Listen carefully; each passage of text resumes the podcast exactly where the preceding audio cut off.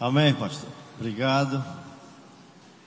Ah, meus irmãos, eu farei tudo para não abusar do tempo, ah, porque eu sei que a programação desta noite é bem longa, muito especial.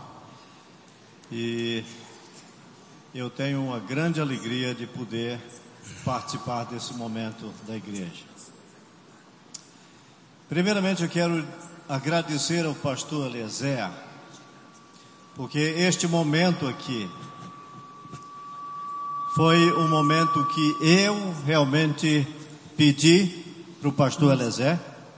Eu precisava de ter este momento aqui com a minha igreja e o pastor Elezé, de bom grado, me concedeu esta oportunidade e eu fico muito feliz por isto. E os irmãos vão entender no final de tudo aqui por que, que eu pedi ao pastor Lezé esta oportunidade. Eu gostaria de começar com um testemunho a respeito da minha vida, da minha trajetória aqui. Eu saí, deixei esta igreja para ir para o Recife estudar ali no seminário, ainda no primeiro ano do pastor Elezé. Acredito que foi o primeiro ou segundo ano. O pastor Elezé estava chegando. Eu perdi, assim, o, o privilégio de conviver mais com ele naquele momento, mas eu estava decidido de ir para o Recife a, a fim de estudar para realizar a vocação que Deus havia colocado no meu coração. E eu fui ao Recife e ali nós fizemos a nossa formação, eu fiz duas faculdades, além do meu curso de seminário, de mestrado, dentre esses cursos, um curso de psicologia que me ajudou muito ali no meu pastorado. Eu pastoreei três igrejas ali naquela cidade de Recife e fui professor do seminário por vários anos, por muitos anos. Fui professor de uma faculdade também ali em Recife. Tinha a minha clínica de psicologia e era muita coisa. Então eu disse: eu preciso começar a definir muito melhor a minha vida. E eu então decidi ir ao Canadá para fazer um mestrado na minha área de psicologia. E eu fui. E não sabia o que tinha, o que Deus estava reservando para mim ali naquela cidade.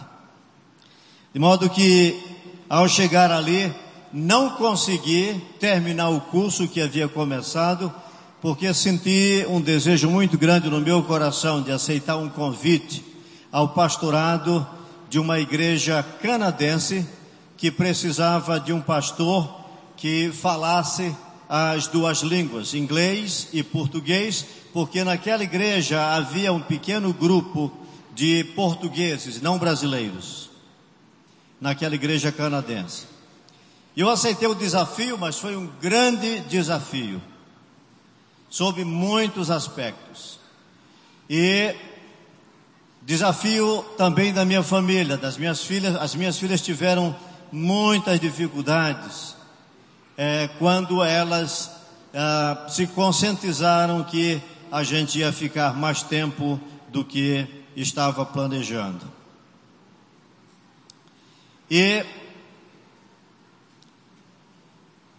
Gostaria de dizer que eu tomei a razão porque eu tomei a, a decisão de ir para o Canadá foi, como disse aos irmãos, uma preparação maior para servir ao Senhor.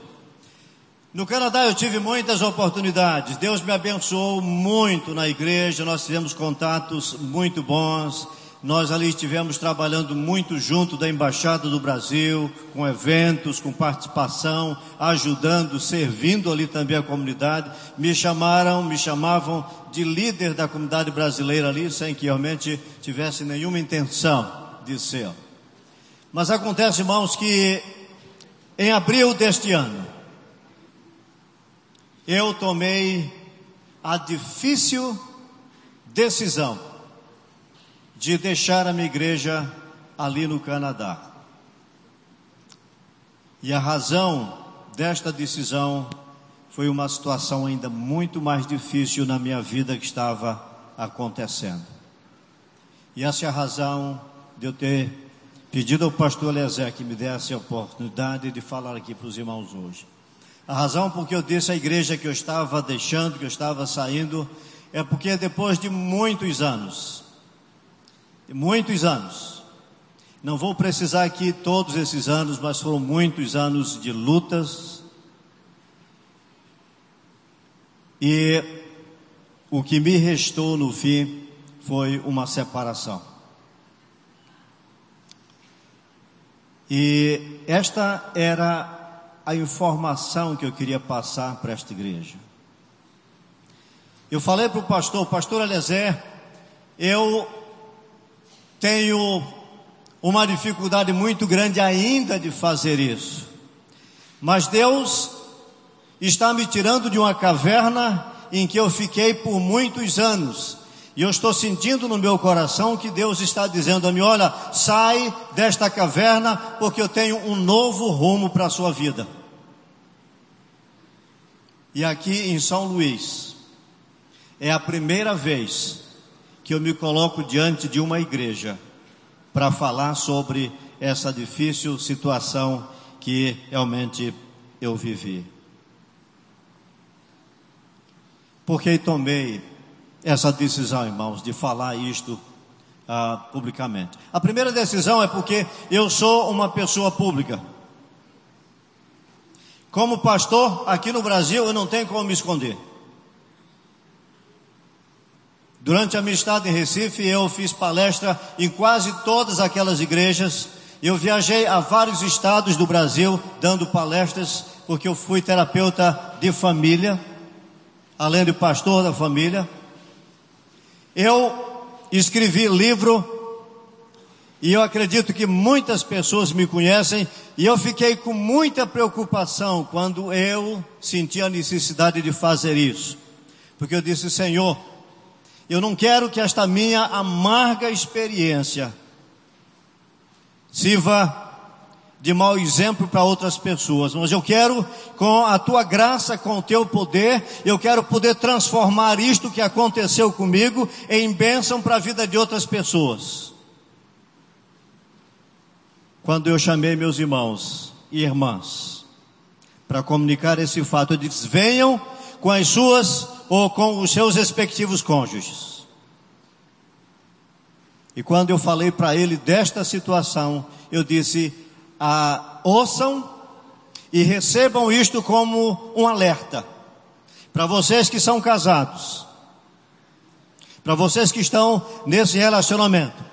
E eu disse a eles: a minha concepção de casamento, a despeito do que aconteceu comigo, continua intocável.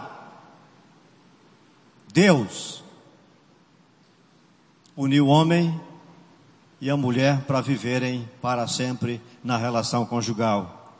E aqui eu tenho que viver esta exceção, quando uma vez eu vi um pastor dizer, e achei isso muito interessante, que o divórcio é, infelizmente, o remédio amargo para aquelas relações que não deram certo. E eu tenho que sentir isto na pele, na minha vida. A terceira coisa que eu, a razão pela qual estou diante dos irmãos aqui fazendo isto é porque eu preciso das suas orações. Eu sou um pastor. Isto tem me atingido profundamente. Isto tem derramado muitas lágrimas deste pastor. E eu preciso da sua oração. Eu estive na convenção recentemente, a semana passada, não é? E eu coloquei diante dos pastores isto.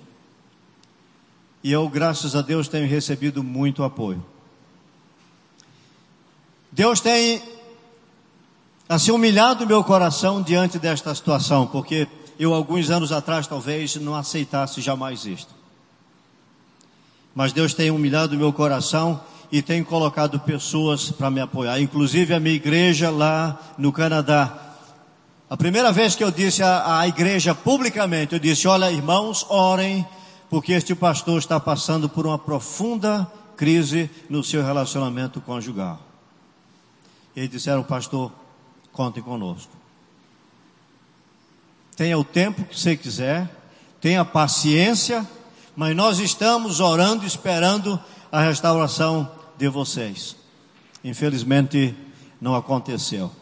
Eu, então, pedi à igreja três meses para vir aqui para o Brasil da última vez, há quase um ano atrás, eu disse: esse momento é para que eu possa tomar uma decisão com muito mais clareza diante de Deus.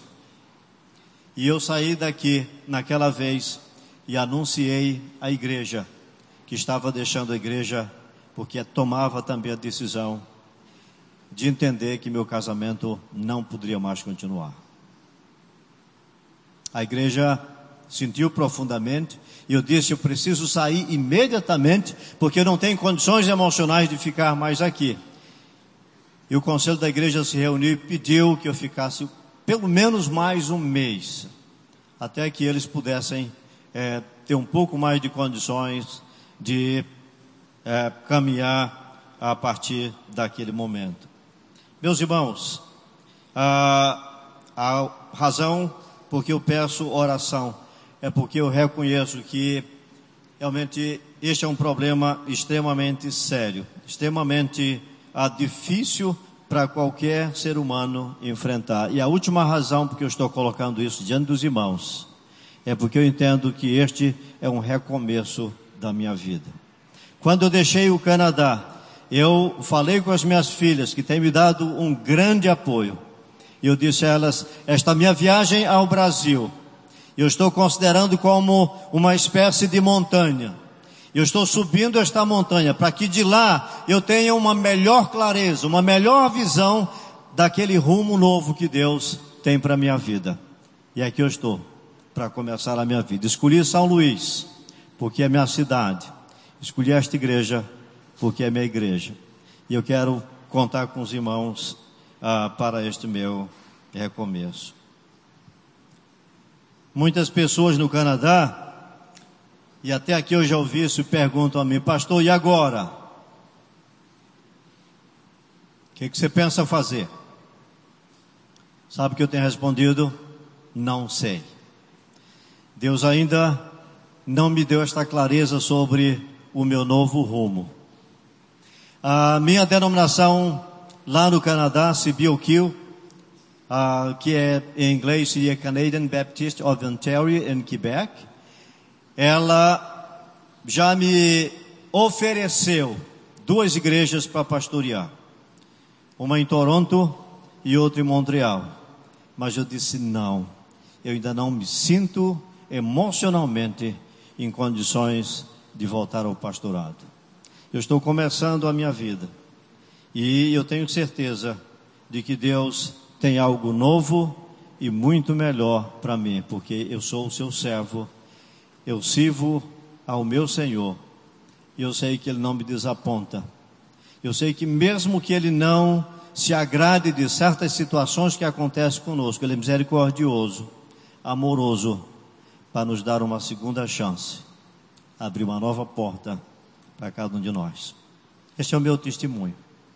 Eu quero só finalizar dizendo que, como ah, morando ou tendo vivido no Canadá por 14 anos, eu sou cidadão canadense e eu gostaria de me colocar aqui à disposição dos irmãos. Caso aqui alguém ah, precise de alguma informação, de alguma orientação sobre o Canadá, talvez pense em viajar, eu até pedi para o pessoal ali do áudio passar essa informação para os irmãos, eles vão passar aí. Você pode ah, se comunicar comigo sem nenhum problema. Eu terei o maior prazer de poder ajudar qualquer pessoa aqui desta minha igreja que precise de alguma informação sobre o Canadá. O Canadá é um país maravilhoso, é de fato um, um país de primeiro mundo e é muito difícil a gente deixar aquele país. Alguns estudantes que passam pelo Canadá, eles depois me dizem, pastor, você sabe qual foi a maior dificuldade? Não foi me adaptar aqui, mas foi voltar para o Brasil. E eu entendo perfeitamente isto. Mas irmãos, muito obrigado, conto com as suas orações. Se o pastor, o pastor já me permitiu, mas os irmãos me permitam. Eu gostaria de trazer uma reflexão, uma, espero que bem curta reflexão, porque eu quero também dizer a todos vocês que nesses últimos tempos, eu não tenho pregado para outra pessoa senão para mim mesmo. Quando eu deixei aqui o Brasil no final do ano passado e cheguei na igreja para pregar, no mês de dezembro, a minha primeira mensagem foi uma mensagem mais ou menos assim: como celebrar o Natal quando a gente não está com muita vontade de celebrar? E eu derramei meu coração diante da minha igreja, porque era aquele o meu momento ali. Mas eu quero que vocês me acompanhem. No Salmo de número 88 tem um verso que eu quero ler somente a parte A, se a gente pode dizer assim, a primeira parte deste verso. E eu quero dizer que este salmista, ele estava atravessando provavelmente um momento muito difícil na sua vida. Isto eu pude detectar na primeira expressão deste salmo, ou a minha, eu digo, desculpem, a primeira expressão deste verso, quando ele faz a seguinte pergunta: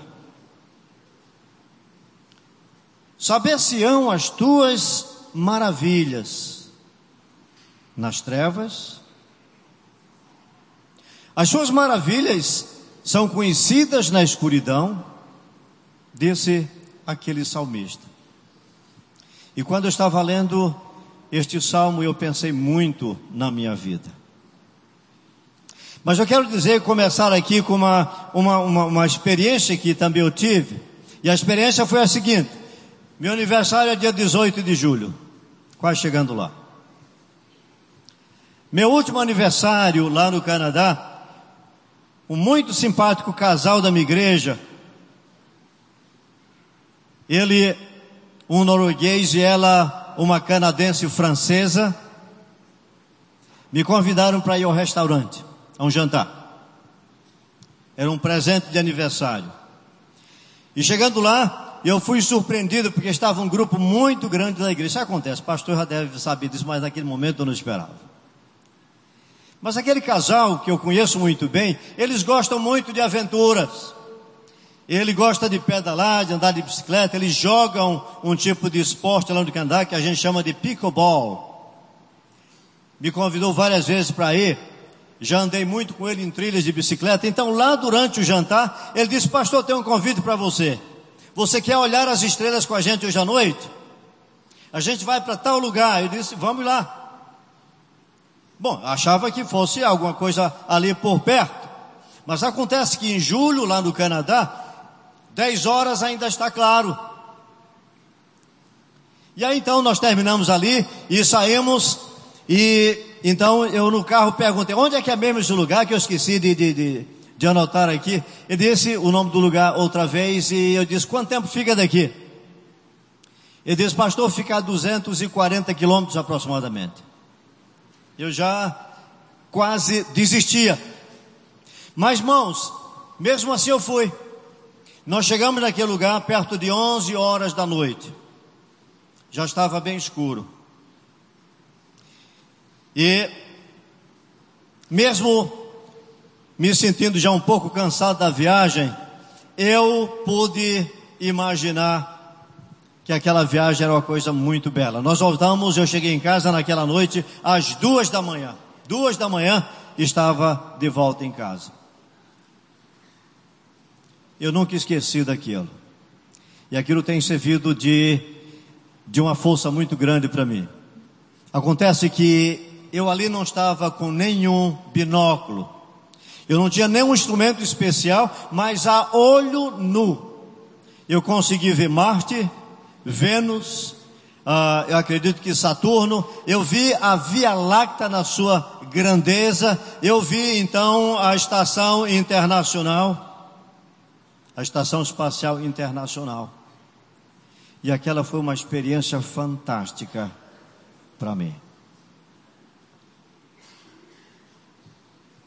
Aí depois eu fiquei pensando, como é que eu pude ver tudo aquilo?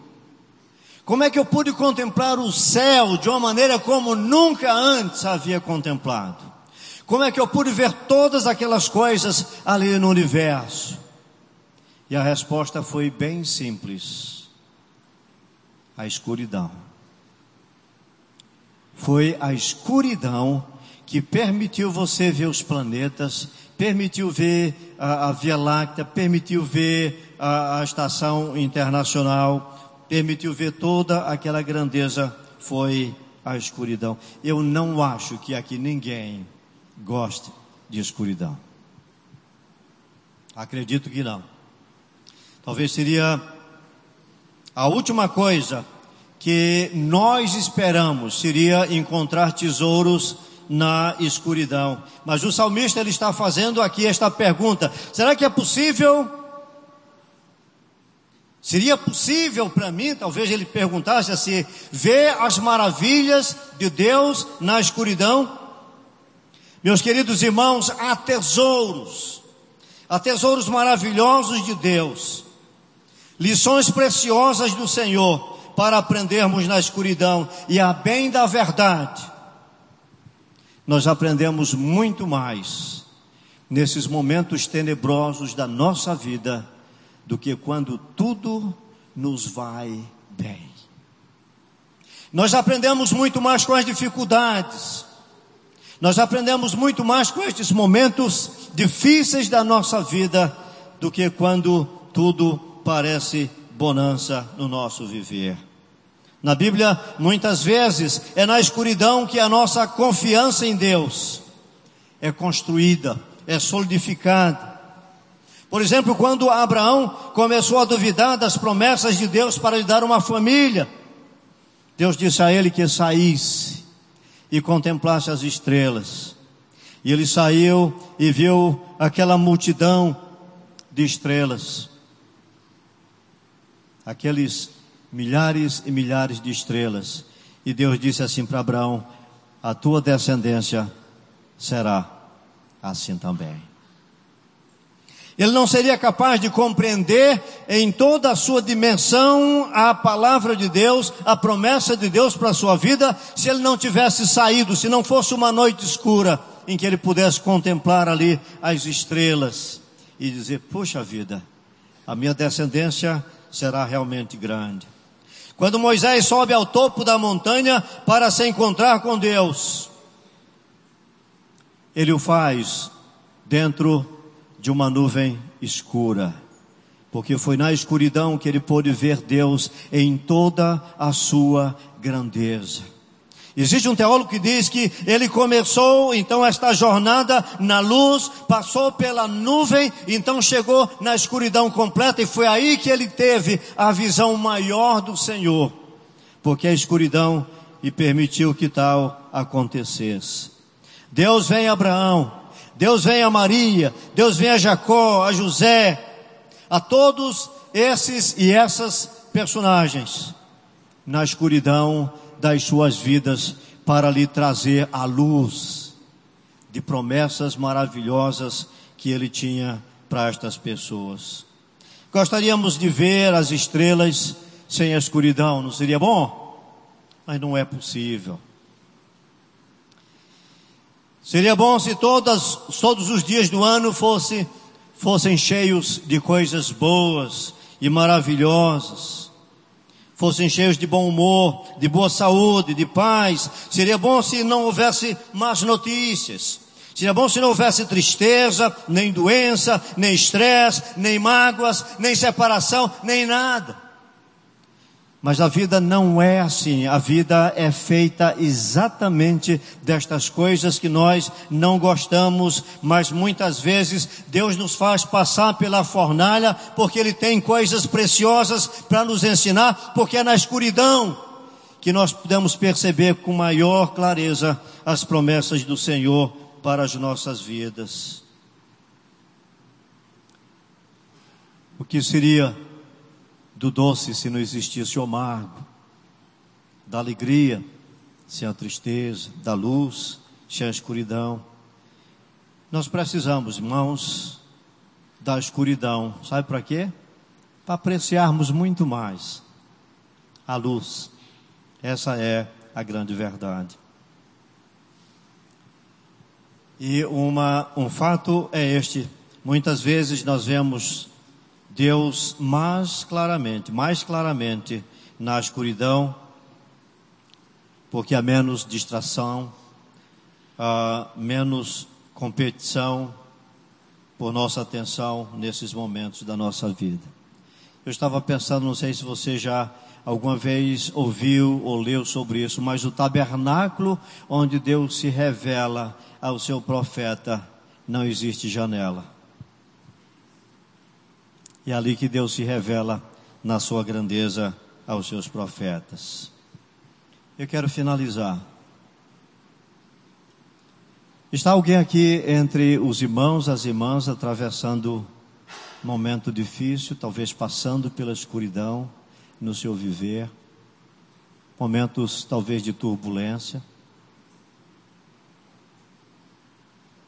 Talvez esta seja uma pergunta retórica, porque onde existir ser humano, existirão pessoas atravessando experiências como esta. No sentido espiritual, existem duas saídas para você em tempos sombrios ou em tempos de dificuldades, em tempos escuros. A primeira saída é você dizer assim: Eu vou encontrar uma saída. E você talvez bater em muitas paredes e não conseguir.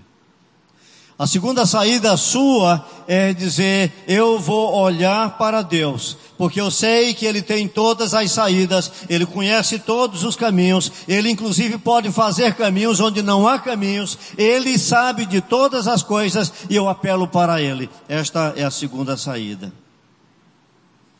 Um outro fato a considerar nessas minhas uh, finais palavras é de que nós podemos decidir olhar para a escuridão ou olhar para a luz. Naquele lugar que eu falei aos irmãos que eu fui, era um lugar extremamente escuro. E sabe mais? Tinha muriçoca. Não era confortável. Se alguém for para aquele lugar e focar a sua atenção na escuridão, nos problemas que ali estão, ele vai perder de olhar para a grandeza que está exatamente acima dele. Muitas vezes, nós focamos demais os momentos de escuridão, ou a escuridão, as trevas que nos cercam, e nos esquecemos de olhar para a luz. Irmão, sabe o que acontece? Nós precisamos ser contempladores de estrelas. Aqueles que procuram ver a luz em qualquer escuridão que enfrentam. Nós precisamos procurar em cada problema que nós passamos uma oportunidade de Deus para a nossa vida. Nós precisamos descobrir o lado positivo de cada revés, de cada dificuldade que nós atravessamos. Eu encerro com um verso precioso das Escrituras, quando o salmista diz assim: Olha, o choro pode durar a noite toda mas a alegria, ela vem ao amanhecer. Amém, irmãos? Amém.